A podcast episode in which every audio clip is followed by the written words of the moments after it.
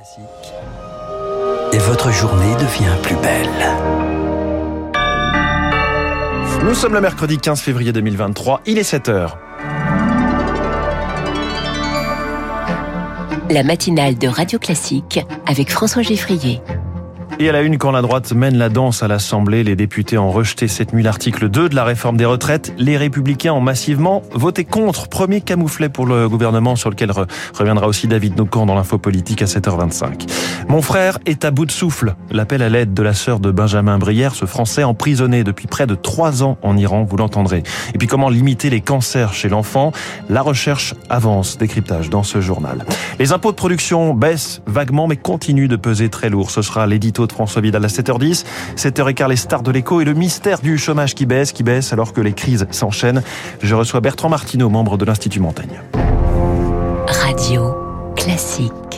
7 heures sur Radio Classique, le journal de Lucille Bréau. Un premier revers pour le gouvernement sur la réforme des retraites. Une claque, un coup de semonce. Les députés ont rejeté cette nuit l'article 2 du projet de loi sur l'index senior. Augustin Lefebvre, ce sont les élus, les républicains, qui ont fait pencher la balance. Oui, ils sont 38, euh, presque les deux tiers du groupe, président inclus, à avoir voté contre cet index senior, de quoi provoquer un large rejet.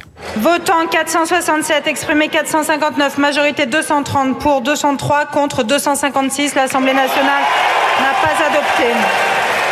Ovation debout, au debord de l'hémicycle. Certains à gauche entonnent des chants de manifestation.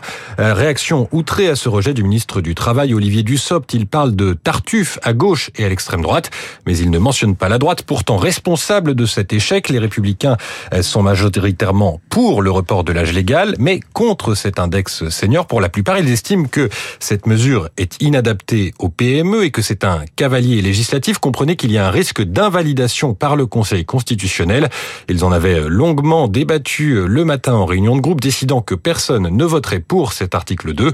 Le camouflet est d'autant plus sévère que dans l'après-midi, la première ministre Elisabeth Borne avait annoncé de nouvelles concessions aux républicains sur les carrières longues. Deux sujets totalement différents, a déclaré la députée LR Véronique Louvagie. un vote négatif qui promet trois jours de suspense au Palais Bourbon, alors qu'une nouvelle journée de grève se profile demain pour la première fois les leaders syndicaux, Laurent Berger pour la CFDT et Philippe Martinez pour la CGT en défileront loin de Paris à Albi dans le Tarn, symbole de cette France des petites villes très mobilisées dans les transports. En revanche, perturbations limitées avec 4 TGV sur 5 en circulation et un trafic quasi normal dans le métro parisien. Le football s'invite à l'Elysée. Emmanuel Macron reçoit aujourd'hui le patron de la FIFA, Gianni Infantino. Difficile d'imaginer que le cas Noël Legrette ne sera pas abordé. Le patron de la Fédération française de football accusé de harcèlement moral et sexuel est en retrait depuis un mois. Aucune ingérence, promet. Mais hasard du calendrier, c'est aujourd'hui que l'inspection ministérielle remet les conclusions très attendues de son audit de la FFF, un rapport au vitriol, Lauriane Tout-le-Monde. Noël Legrette ne dispose plus de la légitimité nécessaire pour administrer et représenter le football français. La conclusion du rapport est sans détour concernant le patron de la FFF, à l'appui des récits de harcèlement sexuel et moral donnés par d'anciennes collaboratrices, des femmes, souvent jeunes, qui parlent de caresses réitérées sur la cuisse, de propositions de plan à trois ou d'injonctions à porter une jupe. Des témoignages tronqués et anonymes selon les avocats de Noël Legrette qui dénoncent un rapport aux allures de réquisitoire les inspecteurs pointent aussi du doigt la gouvernance de la FFF, management brutal, logique, clanique, crise à répétition, une gestion chaotique qui jette désormais le doute sur les finances de la fédération. Lauriane, tout le monde en Syrie et en Turquie, le bilan du double séisme frôle désormais les 40 000 morts. Les Nations Unies lancent un appel aux dons pour faire face aux besoins des millions de sans-abri. L'ONU cherche 400 millions de dollars pour la seule Syrie. Euh, quel sort attend désormais Benjamin Brière. Ce Français détenu en Iran depuis mai 2020 est rejugé aujourd'hui. Il a été condamné une première fois à 8 ans de prison pour espionnage et propagande, condamnation annulée fin 2022. Il est en grève de la faim depuis 19 jours.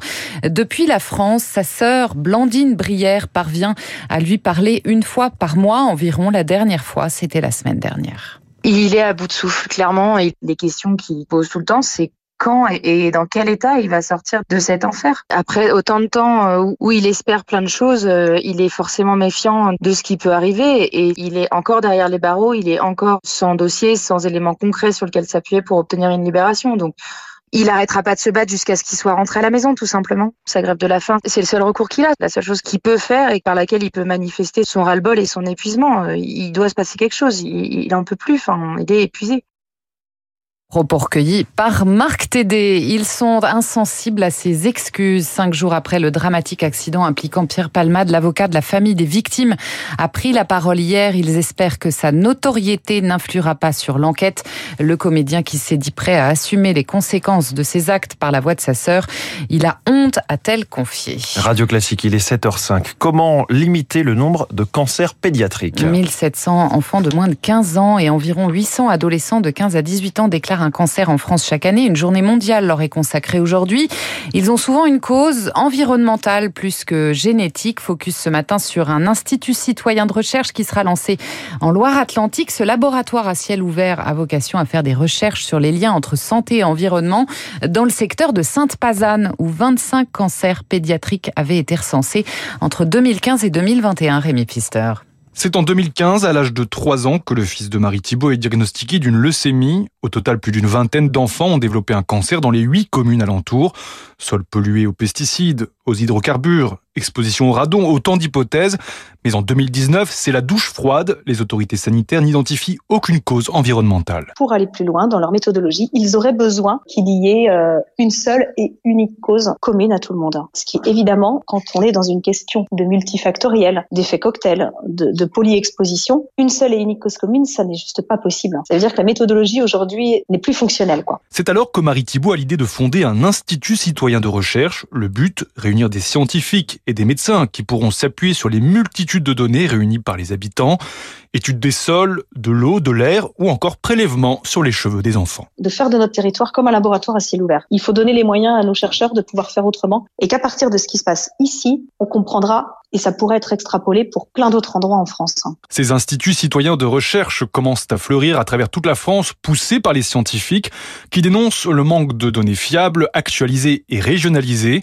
Au niveau national, déjà, les registres des cancers pédiatriques ne sont plus à jour depuis plusieurs années. Des explications de Rémi Pfister. Et puis rien à faire, le PSG décidément à la peine battu 1-0 hier soir par le Bayern Munich en match aller des huitièmes de finale de la Ligue des Champions. Match retour, c'est le 8 mars en Allemagne. Merci Lucille Bréau, à tout à l'heure 8h pour votre prochain journal. L'absurdité des impôts de production, on vous prend de l'argent avant même que vous n'en gagniez. L'édito de François Vidal dans un instant. Puis cette question, les Français sont-ils paresseux ou sont-ils satisfaits? Satisfaits au travail Eh bien, ça va vous surprendre. La réponse est oui, ils sont satisfaits. Non, ils ne sont pas paresseux. Grande enquête, ce que signe Bertrand Martineau de l'Institut Montaigne, qui est ce matin